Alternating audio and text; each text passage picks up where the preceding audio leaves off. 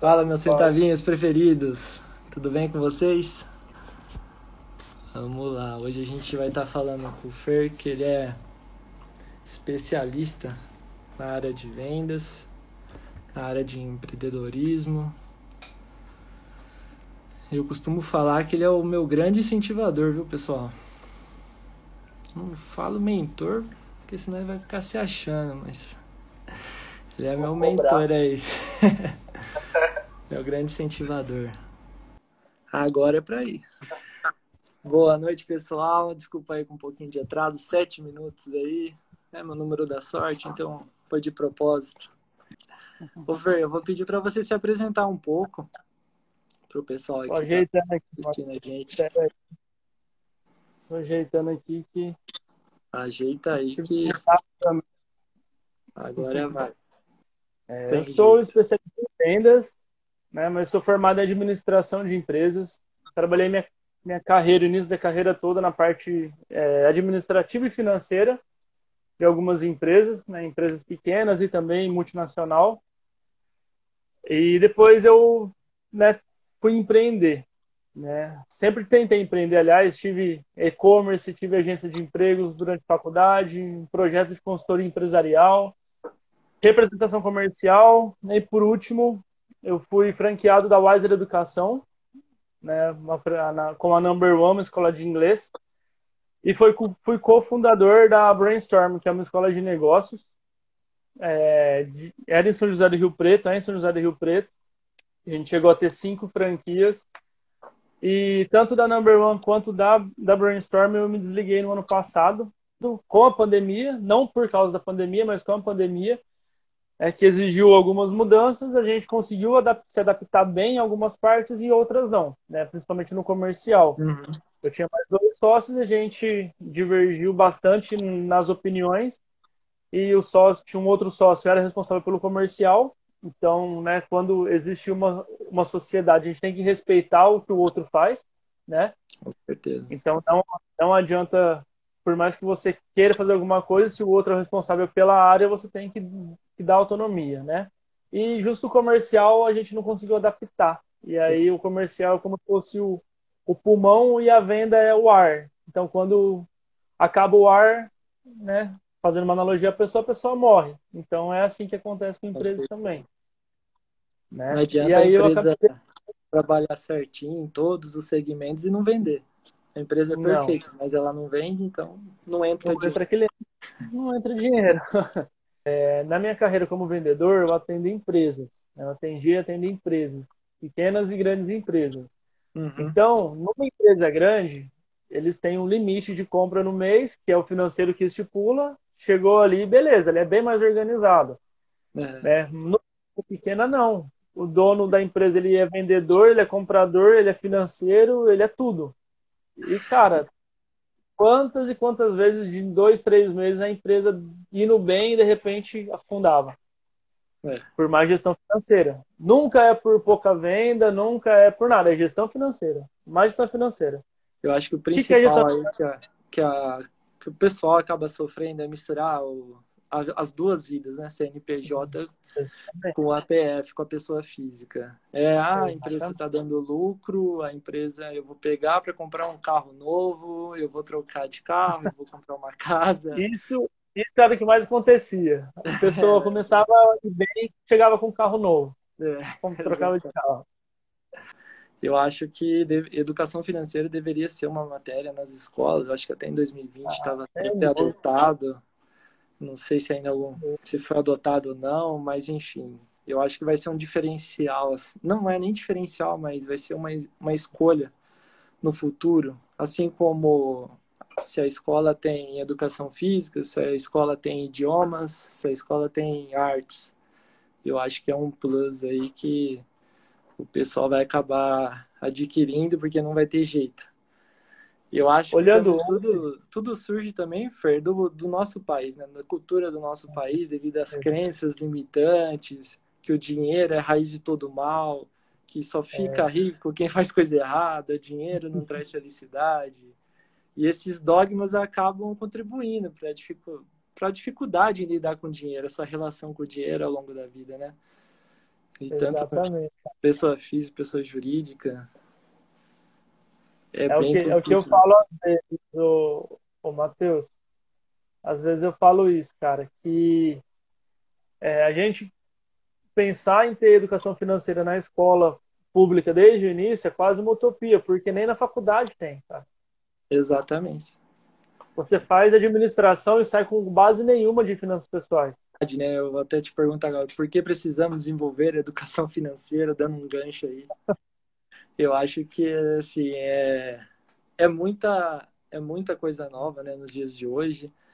Os bancos estão oferecendo uma enxurrada de serviços, de produtos e a internet de informação, né? Exatamente. Eu vi no Bank oferecendo seguro de vida pelo aplicativo de celular. Você paga acho que cinco reais por mês. Você tá lá assegurado, você, sua família. é, quando a gente ia estar tá vendo isso há cinco anos atrás, a gente nem imaginava isso, né? E se você não tirar algumas horas por semana, já que, como a gente conversou, não tem isso, não existe uma educação, pelo menos na minha época não, não tinha. Na escola, na faculdade, pós-graduação também, não, nenhuma. Fiz três e nenhuma, eu aprendi isso. Então, assim, ou você se atualiza, ou você corre atrás por interesse seu, para você não depender do governo, para não depender de INSS, que está quebrado hoje em dia, a gente não sabe se a gente vai receber lá na frente. Então, assim, a gente tem que guardar, né? Pensando assim no hoje e no amanhã já, bater na sua aposentadoria. Tem que investir, eu também acho, mas assim, tudo começa pelo básico, né? Pela educação financeira, né? Existe, eu tô há 10 anos aí na, na área financeira nas empresas que eu trabalhei, mas eu sou novinho, né? Foi desde o meu primeiro emprego. mas assim, existe muitos termos que eu tive que me adaptar e ou encaixar no meu no meu conhecimento, no meu dia a dia, porque cada um fala um, um tipo um, de um jeito e é a mesma coisa, significa a mesma coisa. Então, assim, até para vender, cada um costuma colocar um nome de, de alguma coisa para querer impactar. Então, assim, é muito. Gerar valor, tentar gerar valor. Ger, tentar gerar valor numa nomenclatura diferente. A importância do dinheiro para mim não, não é essa, não. Não é para mim é a realização de sonhos. O dinheiro tem que ser um meio uhum. e só. Pode ser um sonho material e não material, né? Construção de uma casa, ou senão simplesmente a nossa liberdade de fazer o que você quiser. E, enfim, não é nada além disso. É apenas um meio e não pode ser, até citando a palavra de Deus, um Deus para você, né? Ó, se, usando esse exemplo, percebe como o dinheiro não. Alguém não precisa ter menos para você ter mais? Você vendeu o seu serviço para a pessoa, você vendeu um curso para ele, ou uma consultoria. Sim. Ele te pagou. Vamos supor que ele te pagou 10 mil reais. Você ficou 10 mil reais mais rico. A Exatamente. pessoa, momento, ficou 10 mil reais mais pobre. Só que o conhecimento que você passou, ela pode gerar 20, 30 mil. 20, com o conhecimento 30. que você passou. Então ela não perdeu dinheiro, ela vai ganhar mais dinheiro. E você ganhou dinheiro também. A reserva é, não... nas empresas é chamada de capital de giro, né, Fer? Que é o, o capital é uma de giro da empresa. É uma outra nomenclatura, mas assim, é isso. É mais, nada mais é do que ter caixa significa ter uma reserva de emergência na pessoa jurídica que você aguente. É, eu costumo falar quali, manter essa qualidade de vida, eu, e na empresa não, manter a sua vida, né? quanto tempo você consegue manter as suas operações sem mudar nada e sem entrar dinheiro. Seria isso. O que eu sempre falo, você não vai ficar rico com bolsa, vai ficar rico com seu trabalho. A bolsa é só para um aumento de capital, eu uso para até a questão dos fundos imobiliários, que é para o meu futuro, que é para sair do INSS, para não depender do Estado, para não depender de nada. Ô Fer, deixa eu aproveitar já que você tocou nesse assunto. Acho que até para para a gente estar tá finalizando aí, entrando no assunto final, para não ficar muito longo. Como você faz o seu controle de finanças aí que eu estou pegando bastante no pé do pessoal? É, você tem alguma técnica? Você tem algum aplicativo, alguma planilha? Conta aí pra gente que eu também vou falar o meu aqui. o bom e velho Excel, né? Com certeza. Já, já tentei usar aplicativo, já baixei vários aplicativos e não consigo, cara. O negócio é Excel. A planilha que eu uso, eu que fiz ela.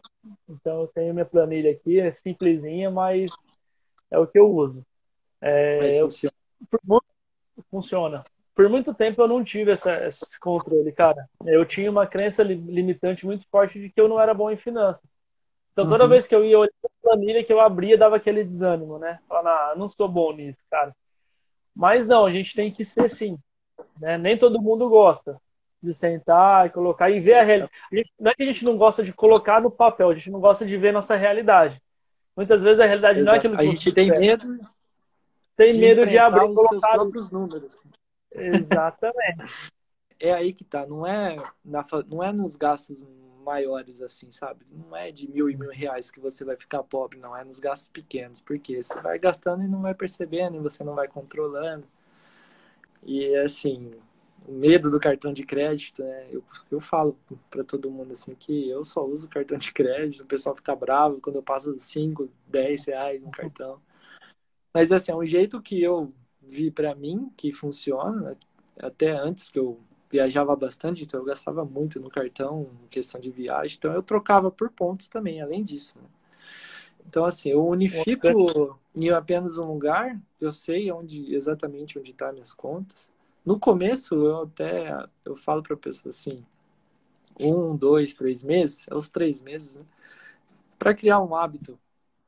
Tem os 21 dias para criar um hábito, né? mas eu falo, três meses de dinheiro é mais difícil. Então, vai uns três Tem meses. É, exatamente. O dinheiro é mais difícil. Então, assim, depois de três meses, você vai ver que é automático, né? É o subconsciente que vai estar tá ali. Você vai passar no cartão, você já vai saber o quanto que você pode gastar ainda no mês. Mas a sensação de se pagar primeiro é, é gratificante, né? Que eu falo, se pagar nada mais é do que você pagar você lá na frente, né? Eu, até as pessoas que não têm o hábito, eu dei uma dica no, no vídeo que eu falo que paga o boleto do Nubank, do, do Banco Inter, como se fosse uma conta nova que você adquiriu. Começa com 10% e vai, paga esquece. Não abre o aplicativo, não, você esqueceu aquele dinheiro. Você paga depois, primeiro, né, cara? Se paga primeiro. Antes, não, não é pagar todas as suas contas e depois investir, investir guardar. Não, primeiro se paga para sua reserva de emergência, para investimentos, para o seu futuro, né? Eu costumo falar assim, o dinheiro que não tem nome, ele some. Então, assim, se você não tem um objetivo, vai, vai que nem água.